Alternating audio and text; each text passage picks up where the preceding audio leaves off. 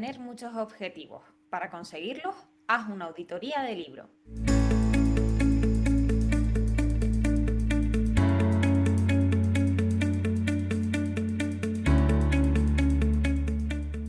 Hola, ¿qué tal? Bienvenida, bienvenido a Paradisers, el podcast del equipo de Marketing Paradise. Te habla Jorge García, orgulloso cofundador de la agencia, y estás escuchando nuestro programa número 84, en el que vamos a contarte cómo auditar un blog.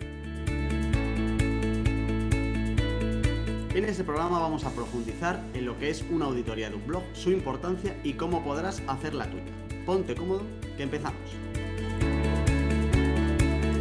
Y antes de empezar, recordarte que formamos parte de Redcast. Redcast, los mejores podcasts del mundo digital.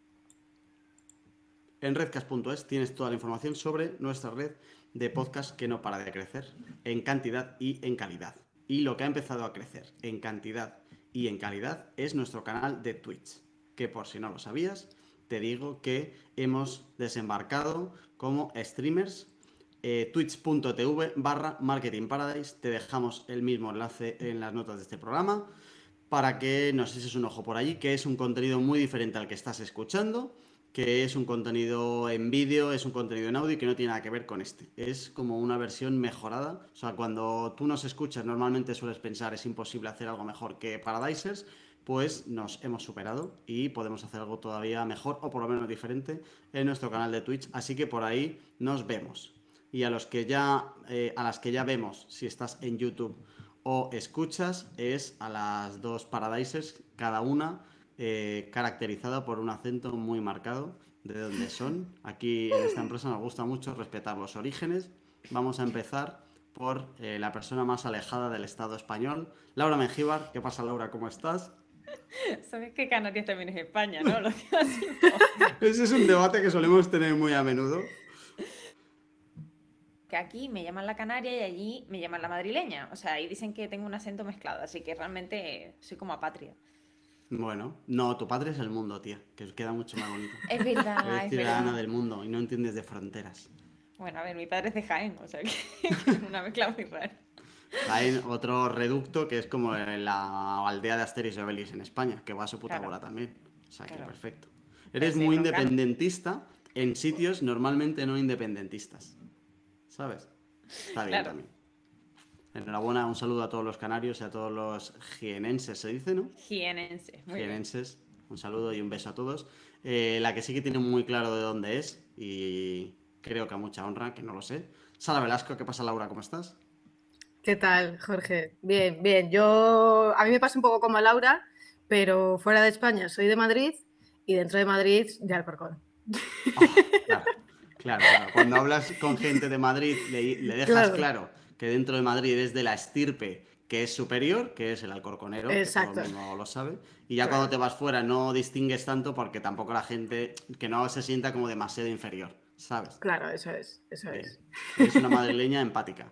Me gusta tu rollo. Total. Y además de- deja claro que es de Madrid terminando en Z, ¿sabes? Claro, claro, claro. Si no, no vale. Bien. Bueno, eh, vamos a hablar de cómo auditar un blog. Si tienes un blog, si quieres tenerlo, si estás trabajando para alguien que lo tiene y necesitas eh, revisar, oye, todo lo que hay aquí, ¿tiene sentido o no tiene sentido? ¿Qué me está trayendo? ¿Qué no me está trayendo? ¿Cómo puedo mejorarlo? Para eso, lo primero que hay que hacer es auditarlo, para entender muy bien. Auditarlo es el eufemismo profesional de echarle un vistazo, ¿vale? Pero hay que ir un poquito más allá de echarle un vistazo, porque echarle un vistazo suena a mm, poco profesional. Entonces auditarlo suena mucho mejor y suena que de verdad lo vas a analizar bien de arriba abajo y bajo todos los prismas, que es lo que vamos a hablar hoy. Vamos a eh, hablar de cómo auditarlo desde diferentes eh, perspectivas. Vale. Em, ¿Por qué esto es importante? Sara, ¿por qué alguien debería plantearse el auditar un blog? ¿Y cuándo? ¿Qué casos se te ocurren a ti que tienen sentido de decir, oye, me voy a meter a auditar un blog? Vale, pues como decías, eh, no es algo complicado de entender, ¿vale? Aunque la palabra auditoría suena así como muy formal, ¿vale? Pero simplemente es hacer un análisis detallado de todos los aspectos que pueden afectar a una web y con el fin de diagnosticar problemas y detectar oportunidades de mejora, ¿vale? Em, ¿En qué casos es importante hacer una auditoría? Pues eh, sobre todo cuando en muchos blogs eh, no hay una estrategia detrás, sino que es publicar sin una organización detrás, ¿vale? Que eso siempre lo solemos hacer nosotros al principio cuando eh, tenemos que trabajar con algún blog nuevo, ¿vale? Para saber un poquito lo que hay y en base a eso, pues empezar a, a lo que comentaba, ¿no? A detectar mejoras y oportunidades y, solucionar problemas. Em, y, o sea, puede ser algo que, que, tú audites de un tercero, pero tú también puedes auditar tu propio blog. O sea, que todo lo que vamos a contar hoy vale también para alguien que, que audite el propio blog de su marca sin ningún problema. Ahora vamos a ver cómo, desde diferentes patas y tal.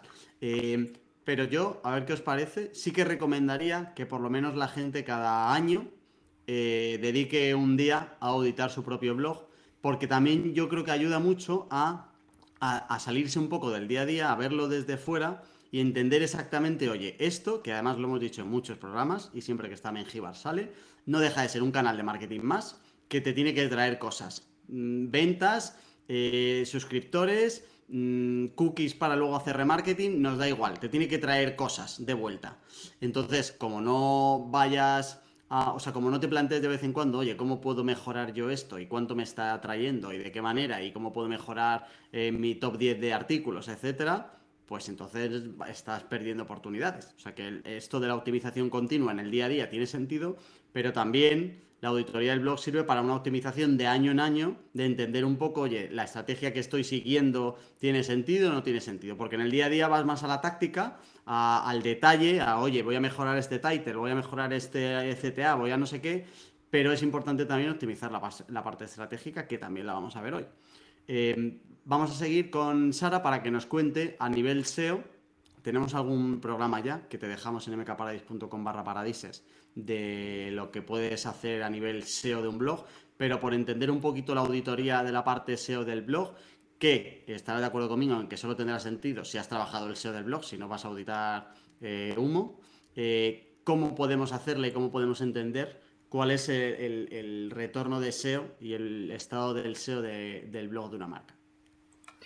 Vale, pues un poquito más de la parte de SEO, ¿vale? Lo primero que, tenemos que fijarnos al auditar un blog es en la estructura de, la web, ¿vale? Eh, si hay distintos niveles de, si hay URLs en distintos niveles de profundidad, eh, cómo están formadas las URLs, las categorías que existen, es decir, mm, tener un poco una visión de, de todas las URLs del blog, ¿vale? y, tenerlas en cuenta para saber cómo está organizada toda la información de, esa web, ¿vale? Para luego, bueno, pues eso, lo que comentábamos, detectar mejoras y ver, eh, pues eso, qué problemas hay y cómo se pueden solucionar. ¿Vale? Mucho que tiene que ver con la arquitectura, ¿vale? De la web son los códigos de estado. Una vez tenemos ya todas las URLs y, las tenemos eh, organizadas, ¿vale? Por categorías, posts y demás, eh, tenemos que vigilar que no haya, o sea, que todas esas URLs tengan un código de estado 200, es decir, que funcionen bien, ¿vale? Que no haya errores 500 del servidor ni 404 de páginas que no existen, pues a lo mejor porque son pues antiguos que se han borrado y esas URLs no se han redireccionado, etcétera, ¿vale? Eso también es muy importante tenerlo en cuenta y toda esa información, ¿vale? Cuando ya está chequeada y, y organizada, ¿vale? Hay que tenerla en cuenta también para todo el tema del enlazado interno, ¿vale? Eh, así podemos eh, darle más importancia a esos posts que, para nosotros son más importantes, ¿no? Y, tener y tenerlo en cuenta, pues eso, porque hay muchas veces que eh, nos, nos ponemos a enlazar sin un sentido SEO detrás, ¿vale? Y a lo mejor URLs que no nos importan demasiado son las más eh, enlazadas dentro del blog. Y, jolín, a lo mejor en el contexto de ese contenido tiene sentido, pero para SEO hay que tener en cuenta, pues eso, que URLs nos interesan más para aprovecharlas eh, y enlazarlas en, otros posts siempre y cuando tenga sentido. Eh, más cositas. Eh, todo esto también tendrá que ver con el rastreo y la indexación del blog, ¿vale? Es importante tener en cuenta, pues eso, lo que comentábamos, todas las URLs, tenerlas localizadas y demás, para luego tener datos del rastreo y la indexación de esa web, ¿vale? Para saber eh, lo que está rastreando los motores de búsqueda, lo que está indexado y lo que no, y así también solucionar problemas, ¿no? Porque a lo mejor, yo qué sé, tenemos algunos posts que ya han publicados hace tiempo, pero a lo mejor no están indexados en los motores de búsqueda, en los resultados. Entonces habría que mirar qué pasa ahí, qué problemas hay y solucionarlo, porque no sirve de nada, pues eso, a nivel SEO, si no paras de publicar nuevos contenidos, pero en verdad no se están indexando y no aparecen en los resultados de búsqueda cuando alguien está buscando esa información, ¿no? Entonces es importante también eh, solucionar todas esas cosas y optimizar todo eso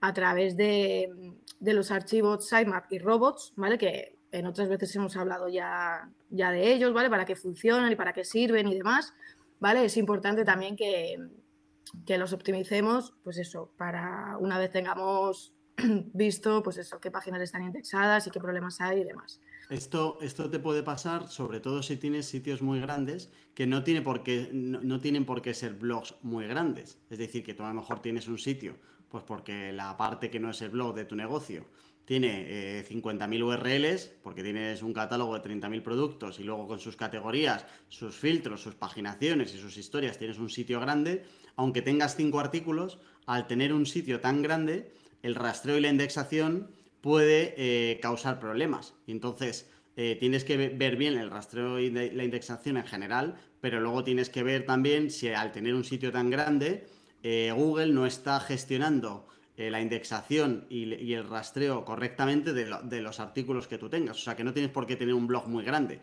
Solo con que el dominio ya tenga muchas URLs ya puede afectarte a esto del blog y es importante echarle un ojo para asegurarte de que en el sitemaps y en el robots está lo que tiene que estar. Y luego también la parte de estructura que comentaba Sara antes, de que en el sitemaps y en el robots estén bien gestionadas las categorías del blog que a ti te interesan o que no te interesan, más allá de luego cada uno de los artículos.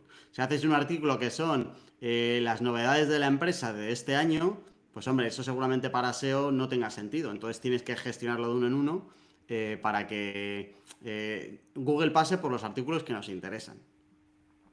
Eso es, sí, porque, bueno, no sé si lo hemos comentado ya en, en, algunos programas anteriores, ¿no? Pero esto es importante porque Google tiene como un presupuesto de rastreo para cada web, ¿no? Entonces, si tiene que rastrear una web muy grande y no excluimos en el robots páginas que no nos interesan, vamos a desperdiciar ese presupuesto de rastreo y cuando al optimizarlo eh, lo que conseguimos es que Google rastree más las páginas que nos interesan y no aquellas que para SEO no, no tienen ningún valor. ¿no? Entonces es principalmente por eso. Y, y, estas cosas a veces en el día a día como que no las tienes en cuenta de, oye, yo saco, sobre todo si no hay un SEO en el día a día, eh, hay un redactor o una redactora que no ni le preocupa ni sabe, y entonces va sacando artículos hasta que te da un día, te das cuenta cuando auditas el blog que tienes el 25% de los artículos que para SEO te dan igual y eso no está optimizado. Estas cositas son las que salen en las auditorías. Claro, es verdad. Sí, porque al final, pues eso, en el día a día a lo mejor te preocupas más por sacar contenidos nuevos y eso. Claro. Y, y a lo mejor estás despreocupando un poco todo lo que ya has publicado, que eso es trabajo también que ya has hecho, le has dedicado muchas horas y si realmente no está funcionando bien o hay problemas que solucionar o mejoras que, que se pueden aplicar, pues realmente no, no se está aprovechando el trabajo que ya está hecho, ¿no? Entonces eso sí que pasa mucho de, pues eso, de eh, centrarte sobre todo contenidos nuevos y sacar más eh, posts y demás, pero no, no solo es eso, ¿sabes? Hay que asegurarnos de que el trabajo que ya está hecho, pues eso, que esté funcionando. Eh, bueno, más cosas así que tienen que ver con la parte de SEO, ¿vale? Y no solo de SEO, sino también un poco con la experiencia de usuario dentro del blog. Eh, es la velocidad de carga de la web, ¿vale? Que no solo para el blog, sino para auditar cualquier web sería muy importante. Bueno, ya sabemos que para Google es muy importante que la, que la velocidad de carga sea rápida, que el usuario no tenga que esperar un montón de segundos ahí, sobre todo en el móvil, eh, pues, para, pues para ver los contenidos y demás. Entonces, esto es un factor muy importante, no solo para SEO, sino pues, bueno, para el usuario también. Eh, lo que comentaba del móvil también, ¿vale? Que, que bueno, ya sabemos que hoy en día eh, los dispositivos móviles se, usan más, ¿no? Porque es algo que siempre llevas encima y demás. Y, pues eso, en un poco un conjunto de lo que es la experiencia de usuario eh, dentro del blog, pues eso, para también detectar mejoras. No, no, solo para SEO, ¿vale? De, cara a los buscadores, sino también para el usuario, ¿no? Para que cuando esté leyendo ese contenido eh, sea lo más fácil y lo más ameno posible para, el usuario de, pues eso, eh, el tiempo que esté en, la, en el blog. Añadiría una cosa a todo esto antes de pasar, porque ahora vamos a hablar un poco ya de la auditoría de lo que son los contenidos, y es que esta parte del SEO eh, te va a ayudar también a entender cuáles son las prioridades de lo que nos va a contar Laura. Es decir, que es muy importante que utilices esto del SEO para entender dos cosas, diría yo. Por un lado, eh, los artículos que ya tienes posicionados, que seguramente cuando tú te vayas a ver el tráfico son los que suelen estar arriba, ¿vale? El top 10 o el top 15 que tengas posicionado será el top 10 o el top 15 que más tráfico tengan de todo el blog. Para entender un poco que de todas las mejoras que tú puedes hacer, cuando entres en un mar de, oye, todos estos artículos por dónde empiezo y qué hago, esos son los primeros. Y, y esos tienen que estar impolutos. Y por otro lado, después de esos, el, siguiente orden de prioridad que yo cogería es, también utilizando el SEO, qué artículos tengo en segunda página. Porque esos son donde más posibilidades tienes de empezar a conseguir retorno a corto plazo. Si te vas a los que están en la séptima página, pues hombre, eh, tienes que ser muy bueno y o Sara Velasco para pasar de la página 7 a la 1 rápidamente. Lo normal es que el que esté en la 7 necesite mucho más trabajo para llegar a la 1 y mucho más tiempo. Pero los que ya están en segunda página, eh, pueden ser el siguiente bloque interesante para conseguir pasarlos de la segunda página a la primera. O si tienes demasiados entre las posiciones 7 y 10, pues empieza por esos, porque al final la relación entre trabajo que les queda y retorno potencial, pues va a ser mucho mayor que si tienes artículos que has sacado hace un mes y que todavía les queda para posicionar, o tienes artículos que están muy lejos, o tienes artículos que ni siquiera están indexados. Entonces es importante también utilizar esta parte del SEO para priorizar lo que va a ser el trabajar el contenido, que es lo que nos cuenta desde ya nuestra representante insular, Laura Mengíbar. Pues sí, Jorge, muy al hilo de lo que estabas comentando, eh, vamos a hablar un poquito de cómo analizar el contenido que ya existe en el blog. Lo primero, lo que decías, es súper importante empezar a trabajar primero, pues, el contenido que en principio te va a generar pues un poquito más de, retorno. Así que lo primero es analizar de los posts publicados eh, aquellos que, bueno, que tú consideras que necesitan reescribirse o actualizarse, pero mm, cuyas visitas mm, todavía son más o menos considerables. O sea, blog, o sea, posts que, todavía generan, generan un poquito de, tráfico.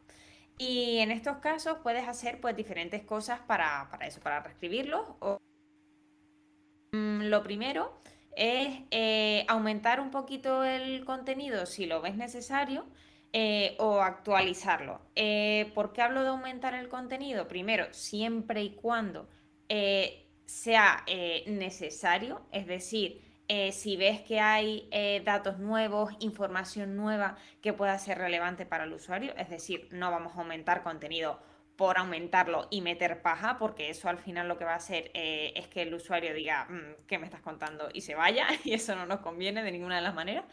O eh, en caso de que, pues, pues eso, necesiten un, toque de actualización, pues, pues por lo que sea, los datos eh, se han actualizado, son un poco diferentes, o hablaste del año pasado y quieres cargar los datos nuevos, lo que sea. Eso es, es lo primero que, que te puedes plantear para mejorar un poquito estos posts.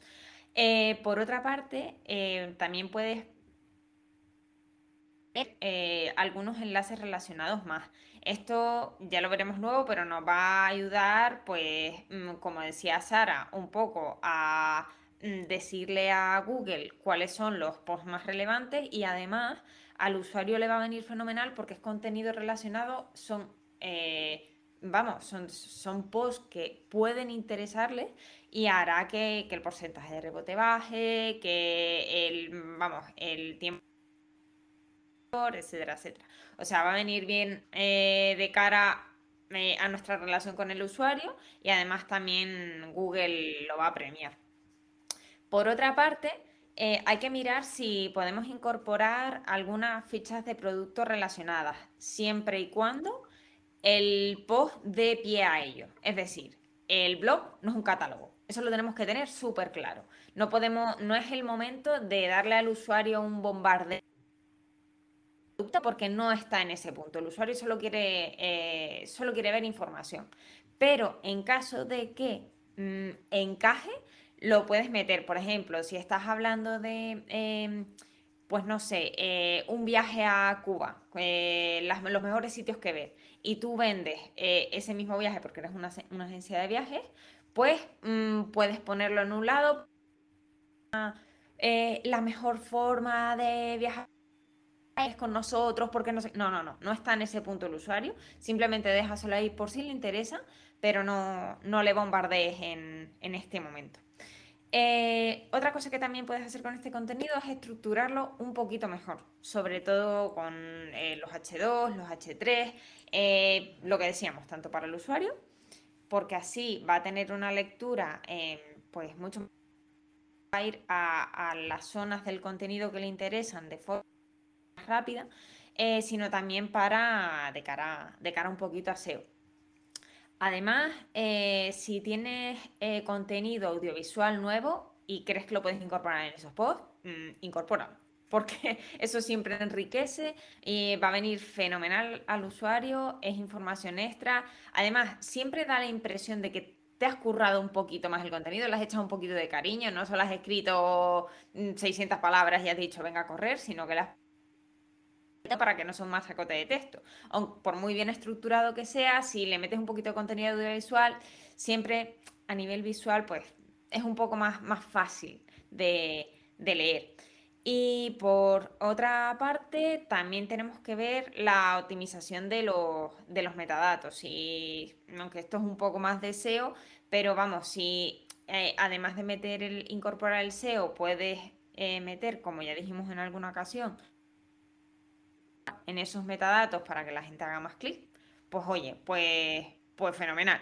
O sea, es, un plus, la verdad. Em, hemos dicho, hemos hablado un poco. Esto, esto, de los metadatos, perdona Laura, ayuda mucho em, cuando, con lo que hablábamos antes de cuando ya tienes los artículos entre la 10 y la 7. Es decir, que al final, cuando estás ahí ya en primera hoja, eh, los metadatos, y esto creo que hicimos un programa del tema de copy para SEO, de cómo, de cómo optimizar los metadatos, eh, ayudan mucho para convencer a la gente, porque tú puedes estar el séptimo y tener más clics que el quinto si con tus eh, copies eh, convences a más gente. Entonces, esto es tan fácil, bueno, tan fácil, nosotros porque estamos metidos. Para la gente normal, a lo mejor no, pero bueno, esto se hace, te vas al SES Console, te miras qué CTR tienes para la posición que hay y dices, oye, pues tengo un CTR de 0,8 eh, ¿Cómo puedo mejorar esto? Si tú mejoras eh, el copy, pasas de 0,8 a 1,2, consigues más tráfico por la misma posición que tú tienes. O sea que es que es muy importante esto. Ya no solo de la parte de SEO que te ayuda a posicionar, sino de la parte de copy, que por eso está aquí metido en contenido y no en SEO. Pues sí, sí, sí, totalmente. Y después de, mejorar un poco los contenidos que estábamos diciendo, pues eso, que, te pueden generar un mayor retorno, esos posts que están más o menos posicionados. Eh, luego pasamos a revisar eh, esos artículos antiguos publicados que mm, hace más de 24 mm, meses que los tienes, que no, te están generando ningún tipo de, tráfico, pues en, este, en estos casos tienes que analizar uno y decidir si es mejor reescribirlos, si crees que si los reescribes pueden llegar a generarte tráfico y pueden ser interesantes para el usuario, o si los eliminas porque realmente, pues, oye, mm, ves que no, tienen mucho valor, así que mejor eliminarlos y, fin. Em, por otra parte, eh, pues eso, esos artículos que, decides reescribir, pues eh, intenta que sean esos que han recibido, aunque sea un poquito de tráfico reciente, porque esos tienen más opciones de mejorar sus sus posiciones, o sea, los que no te generan ningún, ningún tipo de tráfico desde hace X, pues quizá el, tiempo que vas a dedicar a reescribir eso no, no, merece mucho la pena, no te va a generar mucho retorno, porque quizás pues ese tema simplemente pues no, no tiene ningún interés para, para tus usuarios. Y por último, lo que sí tienes que revisar siempre, ya tuvimos un podcast sobre esto, es revisar las, métricas del blog. ¿Por qué? Porque eso te va a dar unas pistas fenomenales para saber qué tienes que mejorar en tus posts. Eh, si, por ejemplo, el porcentaje de el tiempo medio que el usuario está en, la página es muy, el, porcentaje de rebote es alto y el tiempo es muy bajo, pues oye, a lo mejor metiéndole algunos enlaces internos, mm, pues puedes mejorarlo, porque puedes darle información relacionada, puedes ampliarle la información que tiene y, pues gracias a eso puedes, puedes mejorar un poco lo que comentaba antes Sara, la experiencia de usuario. Yo creo que, que siempre hay que tenerla Vale, pues no te muevas, eh, que vamos a seguir ahora contándote la segunda parte de todo esto de las auditorías para tu blog. Primero te dejamos los canales por los que nos puedes contactar. ¿Quieres insultarnos? Escríbenos a hola.mkparadise.com y veremos qué original eres. También puedes mandarnos gifs de gatitos por Twitter a la cuenta arroba mk-paradise o por Instagram arroba marketingparadise. Seguimos por aquí con Laura y con Sara que nos están enseñando cómo auditar un blog en condiciones. Hemos hablado ya de un montón de cosas, de las partes generales de SEO, de las partes generales del contenido, etcétera. Vamos a seguir buceando un poquito más. Eh, nos quedaría sobre todo a nivel de SEO analizar todo lo que es el contenido como tal de todos los posts de manera individual. ¿Qué es lo que tenemos que mirar de cara a SEO, Sara?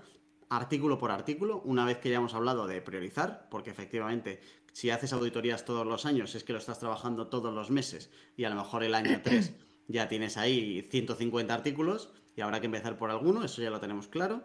Eh, ¿Qué es lo que hay que hacer ya una vez que tenemos el listado de artículos? Eh, post por post, eh, ¿qué tenemos que mirar para que esté en condiciones y mejorarlo para SEO? Vale, a ver, pues hay que mirar, como tú decías, post por post, ¿vale? Y analizar un poco la calidad de ese contenido, ¿vale?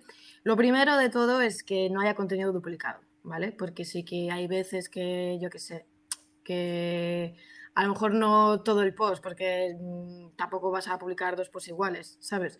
Pero hay veces que, yo qué sé, que copias y pegas de otros posts que has visto por ahí o información que siempre usas dentro de tu blog, pues yo qué sé, porque quieres repetirla. Entonces hay que tener cuidado por, e, con eso, ¿vale? Que no haya contenido eh, duplicado tanto dentro de nuestro propio blog, de nuestra propia web, como contenido duplicado con otras webs, ¿vale? Hay que tener ojo con eso. Eh, también con las canibalizaciones, ¿vale? Que yo diría que es algo eh, de lo, algo súper importante a tener en cuenta eh, a nivel SEO en un blog, ¿vale? Sobre todo si no se ha hecho SEO antes y no hay una estrategia detrás, ¿vale? Que, pues eso, que estas cosas pueden pasar mucho. No me enrollo mucho porque tenemos otros programas hablando de canibalizaciones SEO, ¿vale? Pero esto ocurre cuando eh, dentro de una misma web estamos tratando de rankear por una misma keyword con diferentes contenidos, con diferentes URLs. Esto es un problema, ¿por qué? Porque Google se hace un lío, no sabe si mostrar una URL, no sabe si mostrar otra y pues es contraproducente. No significa que porque tengas varios contenidos hablando de lo mismo tengas más posibilidades de rankear. No, no es así. Eh, entonces, esto es súper importante controlarlo, ¿vale? No solo pasa con el blog, sino que mm, puedes canibalizar con otras páginas de la web, ¿vale? Pero para tenerlo localizado, ¿vale? Eh, es muy fácil. Eh, vas a Google Search Console, pones la palabra clave y ahí ves qué URLs están rankeando por esa misma palabra clave, ¿vale? Si aparecen las dos a la vez, si a veces aparece una, si a veces aparece otra, ¿vale? Eso es importante tenerlo en cuenta, ¿vale? Y, bueno, y luego solucionarlo, claro. Em, más cosas sobre contenido a nivel SEO. Eh, think content, ¿vale?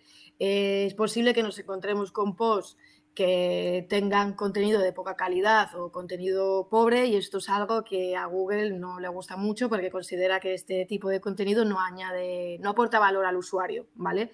Entonces, no significa que sea un contenido corto, ¿vale? Que puede ser un contenido súper interesante y, y, con muchísima calidad, aunque sea corto, ¿vale?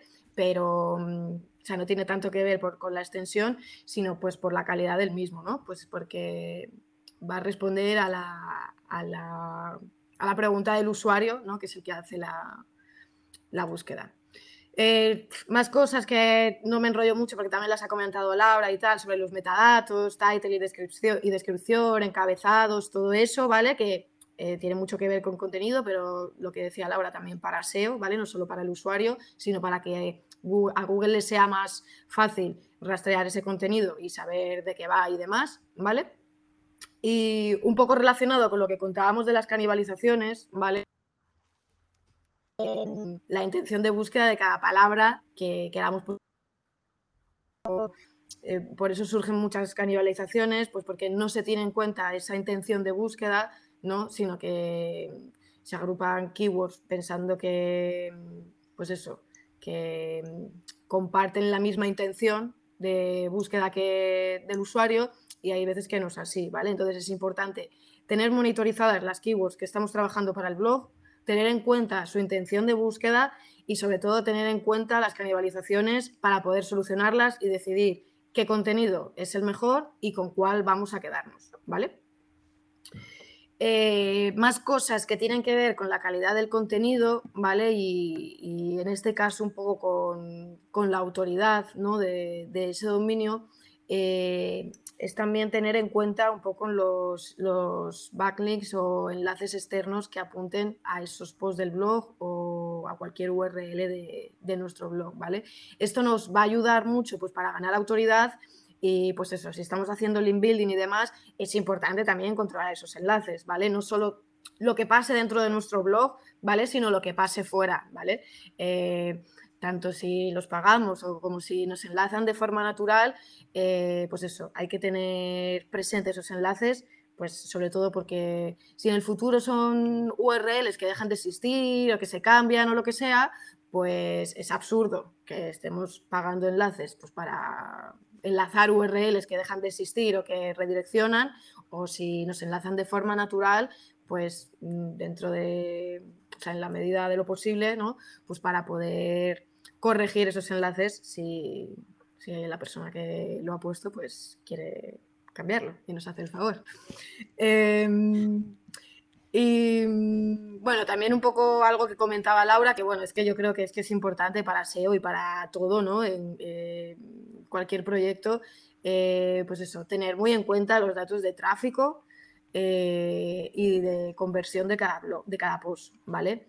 Eh, pues eso, porque después de hacer eh, la auditoría, incluso después de hacer todas esas mejoras, hay que, comprobar si, funcionan y si está generando retorno y si las mejoras que hemos hecho o que hemos propuesto, em, pues eso, cumplen su función, ¿no? Entonces es importante saber si, pues eso, si hemos eh, invertido tiempo en mejorar un post, eh, pues saber si, se ha notado en, el tráfico, si se ha notado en la conversión y si no, pues ver qué se puede mejorar, ¿vale? Pero siempre con los números encima de la mesa y siempre presentes, qué es lo que nos va a guiar, pues eso, para decidir mejoras, eh, qué mejoras y, dónde, ¿no?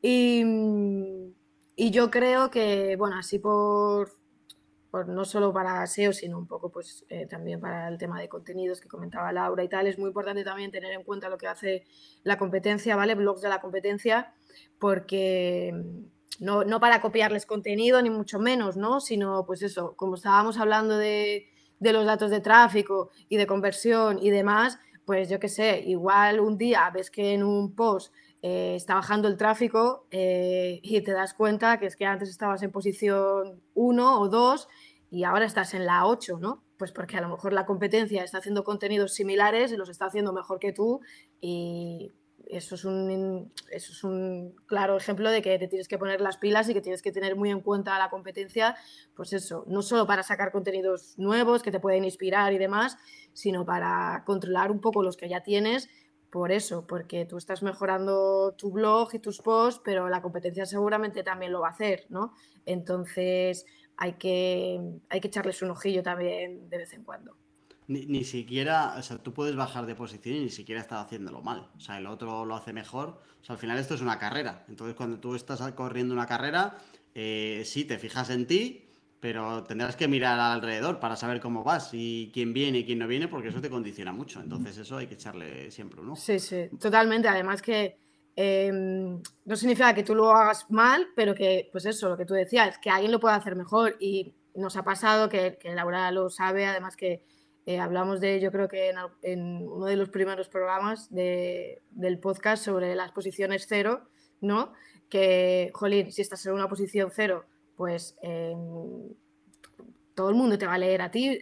Es que aunque no hagan clic, ¿no? Porque está apareciendo una parte de tu contenido en, los resultados de búsqueda y si tú pierdes esa posición porque de repente llega otro y lo hace mejor, que, que estamos hablando de un parrafito, ni siquiera tienes que revisar todo el texto, eso lo vas a notar un montón, de que te dejan de leer a ti y que porque te han robado esa posición, ¿no?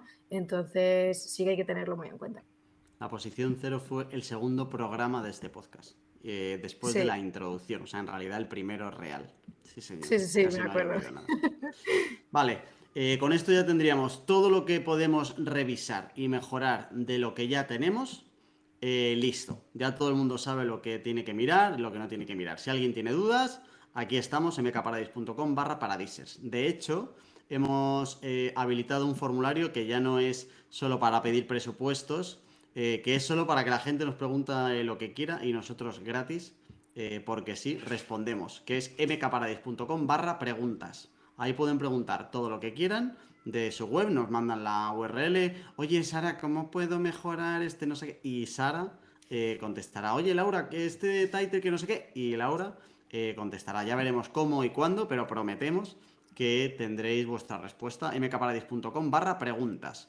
Eh, pero también podemos aprovechar la auditoría, y esta es la parte final del podcast, para encontrar eh, cuáles son los caminos que queremos seguir a partir de ahora, cuál, va a ser y cómo y, qué contenidos vamos a sacar a partir de ahora y que nos ayude también de manera accionable para el futuro. Laura, ábrenos los ojos. Pues a ver, voy a partir un poco de la base que comentaba Sara, ¿vale? Eh, porque, bueno, yo creo que hay dos formas fundamentales de elegir qué nuevo contenido quieres ofrecer a tus usuarios y una de ellas, como bien comentaba Sara, es echar un vistazo a la competencia, eh, ver un poco qué están haciendo, de qué están hablando. Eso te, mm, no tienes que copiarlo, ni muchísimo menos, pero sí te puede dar pistas de eh, los usuarios que están interesados en tu sector, pues qué tipo de temas les, les interesa más leer. Así de, simple. Vamos, tienes que echar un vistazo a la competencia, qué tipo de contenidos están subiendo, eh, la longitud, eh, la, si están metiendo mucho, em, eh, mucho contenido audiovisual, si no. Mm, echar un vistazo a ver qué, están haciendo. la otra pata que te puede dar también muchas pistas que, sobre en qué dirección tienes que enfocar tus contenidos nuevos es la revisión de, si tienes ya post, pues la revisión de los posts con más tráfico. Eh, eso es un, un, claro indicativo de que a tus usuarios les está interesando ese tipo de contenido. Así que puedes seguir por ahí, ampliar información con otros posts, que te dé un poquito de ideas de qué, pues eso, de, de por qué rama tirar un poco en, en tus contenidos. Pero de todas maneras, otra cosa que, debemos tener muy en cuenta antes de ponernos con ellos es analizar qué objetivos buscamos con cada nuevo post. Estos objetivos pueden ser, pues, desde posicionar o llevar a la ficha de producto, informar sobre el producto, que el, que el blog, en función del objetivo fundamental, porque en general los posts suelen tener pues varios objetivos porque tú puedes estar buscando pues fundamentalmente que la gente se suscriba al blog con un, post, pero siempre vas a, estar buscando pues no sé, posicionar o informar sobre un producto, o sea, estamos hablando del objetivo fundamental. En función de él, eh, tienes que analizar qué tipo de contenido le puede a mm, llevar a cabo la acción que tú estás buscando o, no. Por ejemplo, eh, si tu objetivo fundamental en un post es que la persona vaya a la ficha de producto, pues en este caso em, quizá el post va a ser un poquito más transaccional, va a estar también enfocado, o sea, las, palabras SEO que, que, utilices en ese a lo mejor van a estar un poquito más derivadas a la parte transaccional. Eh, pues eso, tener un poco en cuenta qué tipo de tienes en cada uno de los posts para, luego ya ponerte a redactar en función de él. Y yo creo que, que, ah, que, está aquí y hemos llegado un poco en el tema de la auditoría. Hombre, bien auditado, ¿eh? Bien auditado. muy completito. Sí sí, sí Con esto lo tiene todo. Si hay algo eh, que no te haya quedado claro, mkparadis.com barra paradisers, ahí tienes en las notas de este programa un montón de enlaces a otros programas y a otros artículos que tenemos, solo exclusivo de blog y de SEO con blog y de solo SEO, o sea, tienes para aburrir una Biblia gratis, fácil y sencillo para toda la familia. Gracias Sara, gracias Laura. A ti. A ti, chao. Y a ti, querido oyente, gracias por estar por aquí una semana más. La semana que viene seguimos eh, vamos a hablar de cómo mejorar tu branding desde las redes sociales. Eh, esto que siempre dirás de a mí me encanta mi marca y cómo cuidar mi marca, etcétera, puedes hacer un montón de cosas directamente solo desde las redes sociales. Así que si no lo has hecho ya, suscríbete a Paradisers para poder decir eso de yo ya les conocía antes de que fueran famosos. Hasta la semana que viene.